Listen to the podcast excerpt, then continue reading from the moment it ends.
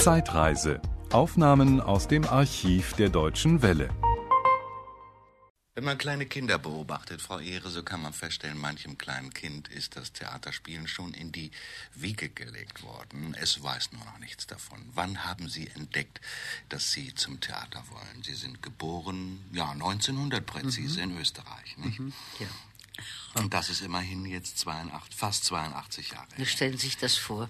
Und das ist ein Mensch vor Ihnen, der immer noch Träume hat, mhm. nicht wahr? Ich träume pausenlos. Ja, äh, das, das, das weiß ich eigentlich gar nicht. Ich habe das nicht entdeckt, die anderen haben es mhm. entdeckt. Mhm. Die anderen haben mir gesagt, ich müsste zum Theater gehen. Na, nachdem die mir das gesagt hat, habe ich dann angefangen zu glauben. Und deshalb bin ich also dazu gekommen. Aber es gibt Vater und Mutter und äh, man weiß ja, sehr viel hängt davon ab, dass die Eltern mitspielen, wenn jemand zum ja, Theater will. Es richtig. sei denn, man kommt aus einer Theaterfamilie. Das war aber bei Ihnen nicht der Fall. Nicht? Nein, das war bei mir nicht der Fall. Allerdings, Sie sagen, es gibt Vater und Mutter. Es, äh, mein Vater ist sehr, sehr jung gestorben und ich habe ihn kaum gekannt, mhm. denn ich war einen, zweieinhalb Jahre alt, als er gestorben war. Aber meine Mutter, das war ein Mensch, die sehr gerne zum Theater gegangen wäre.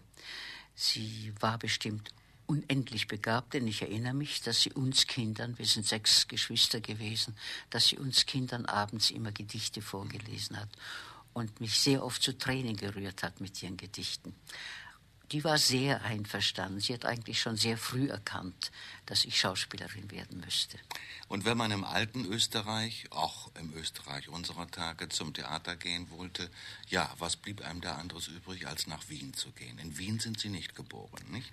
Nein, ich bin in Wien nicht geboren, aber Wo ich bin mit einem halben Jahr nach Wien gekommen. Wo sind Sie geboren? Im Prärau. Prärau ist Mähren, mhm. also die das damalige Böhmen. Das hat ja alles zu Österreich gehört, nicht?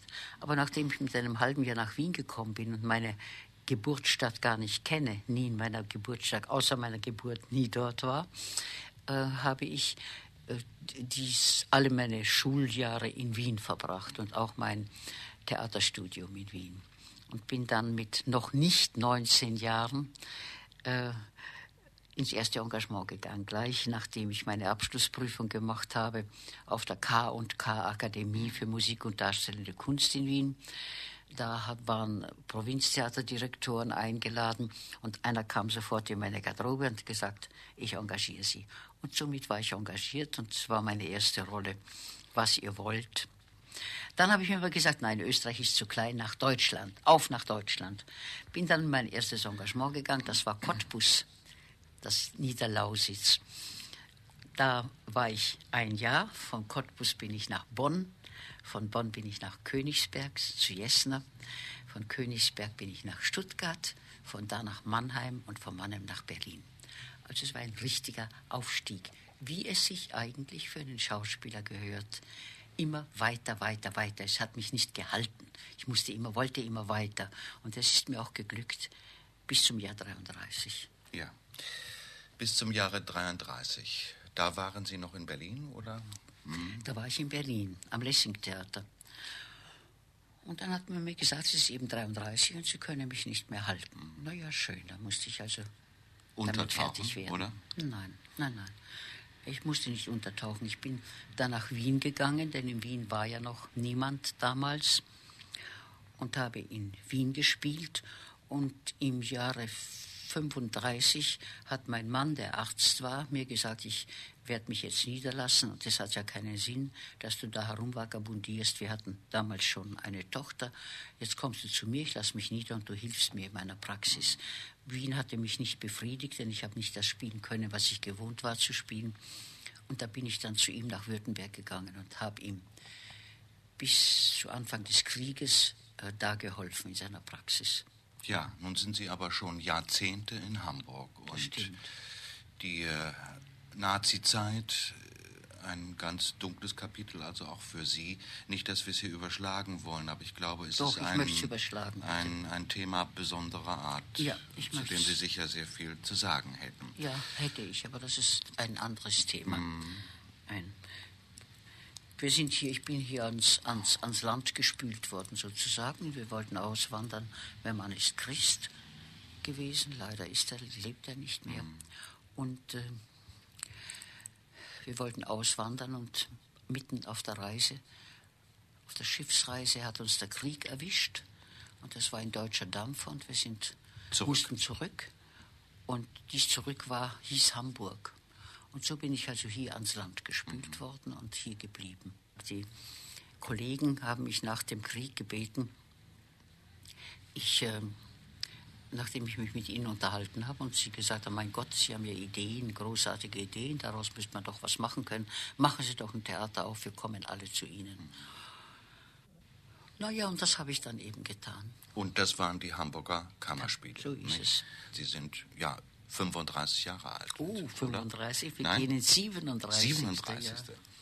Und äh, gerade jetzt äh, ist ja in Vorbereitung, läuft demnächst ein Stück, mit dem Sie nicht gerade angefangen haben. Angefangen haben Sie ja mit einem Stück unter dem Titel Leucht, Leuchtfeuer. Leuchtfeuer von äh, Adre. Adre, ja? Ja. In mancher Hinsicht natürlich symbolisch für Ja, ja es war, es, ich, habe es nicht als Symbol genommen, muss ich sagen. Ich habe damals das Stück gewählt, weil ja äh, der deutsche Mensch gar nicht mehr wusste, was im Ausland gespielt wurde. Nicht? Und das war ein hochinteressantes Stück. Es war sehr, sehr interessant und es war etwas vollkommen Neues für, für unsere, unser Publikum. Und es wurde dann auch bis zur Währungsreform ein effektives Leuchtfeuer. Denn ich habe damals Stücke gebracht, von denen Deutschland nichts gewusst hatte. Ich habe einen, einen Theateroffizier, einen englischen gekannt, John Olden, der ja ein sehr bekannter Fernsehregisseur wurde.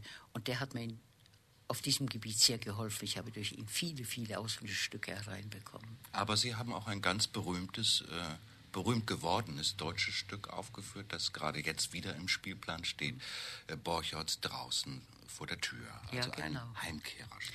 Vor, vor 37 Jahren, vor genau 37 Jahren. Und wenn ich mir das überlege und mir sage, wie wir damals dieses Stück gespielt haben, unter welchen Umständen, unter welchen Verhältnissen, möchte ich beinahe sagen, es ist heute genauso, wenn auch nicht in Deutschland selbst, so um Deutschland herum.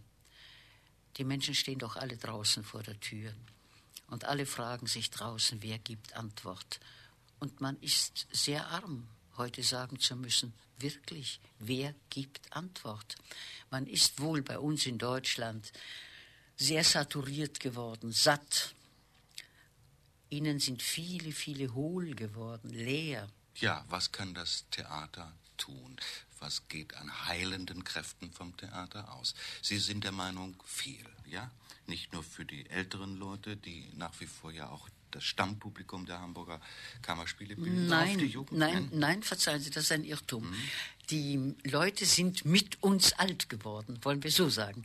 Es waren damals 30-Jährige. Da es aber heute 37 Jahre besteht, das Theater, Muss man das so sind es heute rechnen? 67-Jährige, Ja. nicht wahr? Also sie sind jung gewesen, als wir eröffnet haben, und sie sind heute älter geworden. Denn ein 65-Jähriger muss noch nicht alt sein. Er kann viel jünger sein als manch Junger. Vielleicht beweise ich es selbst. Sicher. Und Sie haben es in den vergangenen Jahrzehnten nicht zuletzt auch durch Flexibilität äh, bewiesen. Denn Sie sind ja nicht nur Theaterdirektoren geworden, geblieben, sondern nach wie vor stehen Sie immer noch auf ähm, der Bühne der Hamburger Kammerspiele. Nur nicht der Hamburger Nicht? Kammerspiele. Nicht nein.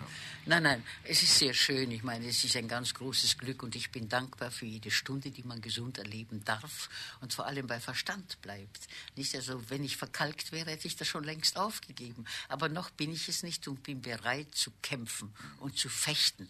Es ist nur ermüdend, immer mit schweren Säbeln zu fechten. Es ist mal hübsch nur mit Degen und Florett. Ne, Degen nicht, Florett. Mit Degen kämpfe ich ja.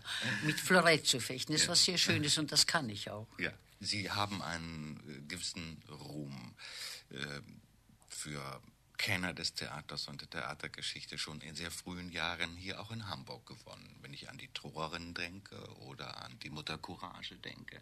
Aber nie haben Sie sich darauf festlegen lassen. Eine Ihrer ganz großen Rollen in der letzten Zeit war ja die Sarah Bernard, nicht? So ist es. Das ist aber doch auch eine göttliche Komödiantin gewesen. Das ist ja was Herrliches. Die Komödiantin spielt die In Komödiantin. dieser Frau steckte ja so viel an, an, an unendlichem Ernst, an unendlichem Ehrgeiz, an Fantasie. Und wenn, wenn es einem Schauspieler an Fantasie mangelt, soll er gleich seine Koffer packen und gehen. Und das war ein Stück von wem eigentlich? Das war von einem Engländer.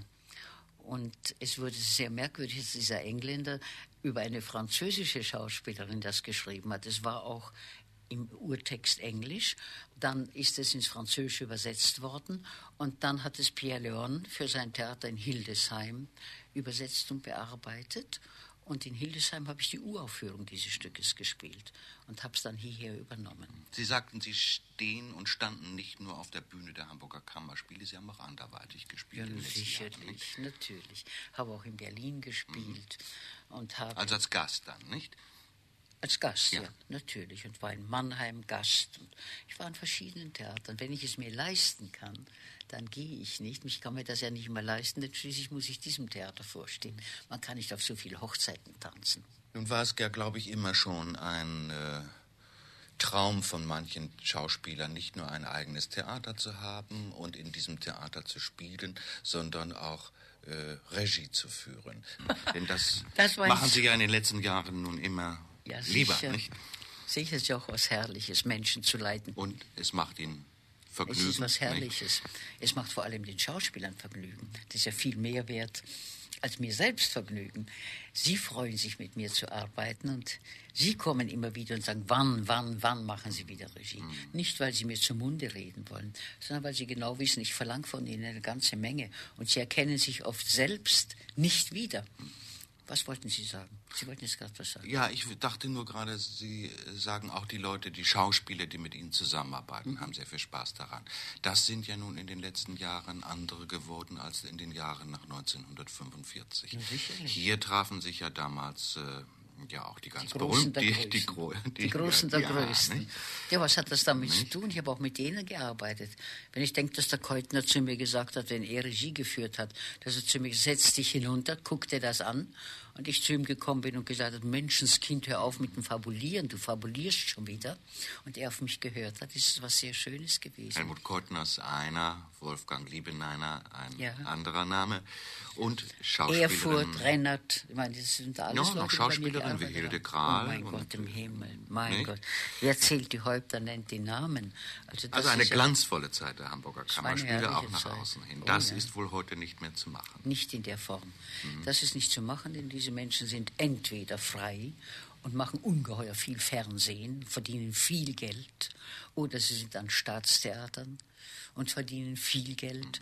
Und wenn der eine oder der andere noch zu mir kommt, so ist es wirklich aus purer Anhänglichkeit, denn ich kann ihnen nicht einmal einen Teil dessen bezahlen, was sie sonst verdienen. Ja, damit kommen wir auf den Status dieses Theaters. Es ist immer noch ein Privattheater. Nicht? Ja, nun. Sie kriegen kleine Zuschüsse vom Hamburger Staat. Zuschuss? Eine kleine Zuschuss, nicht Zuschüsse. Das könnte man vielleicht, wenn man, wenn man Zuschüsse bekäme und man das dann addiert, könnte das vielleicht sehr viel sein. Nein, nein, ich bekomme, ich glaube, 600, 670.000 Mark. Im das, Jahr? Im Jahr, ja. Das ist natürlich gar nichts im Vergleich zu den großen Staatstheatern, die 21 Millionen, 18 Millionen, also das steht in keiner Relation. Also Opernhaus, äh, no, das Schauspielhaus. Nein, so das, das ist nicht das Opernhaus. Nein, das kriegt ja noch mehr. Nicht? Viel, viel mehr. Ja. Mit, mit Recht. Das Opernhaus, eine Oper kann sich nicht selbst erhalten. Das ist nicht möglich. Ja, kann sich ein Privattheater auf die Dauer noch selbst erhalten? Wie beurteilen Sie nun die Zukunft nein, der Hamburger Kammerspiele? ganz unmöglich. Ein, ein, nicht nur der Hamburger Kammerspiel, ich beurteile die Zukunft der gesamten Privattheater. Es wird mit jedem Tag teurer. Mhm. Mit jedem Tag. Ich rede jetzt gar nicht von den Schauspielern. Ich rede jetzt von den Anschaffungen, die ein Theater hat. Ich rede von der Technik, die ein Theater hat. Es wird, man wird anspruchsvoller. Die Löhne steigen. Ich bekomme oft Schauspieler für viel weniger Geld, als ich technisches Personal bekomme. Aber dennoch geben Sie nicht auf. Einstweilen. Nein, mein Lieber, meine, wenn man aufgibt, dann ist man schon tot. Warum sollte ich aufgeben? Das war ein Podcast aus dem Archiv der Deutschen Welle. Schön, dass Ihnen das Angebot gefallen hat. Empfehlen Sie uns doch bitte weiter. Deutsche Welle. Mehr unter dw.de.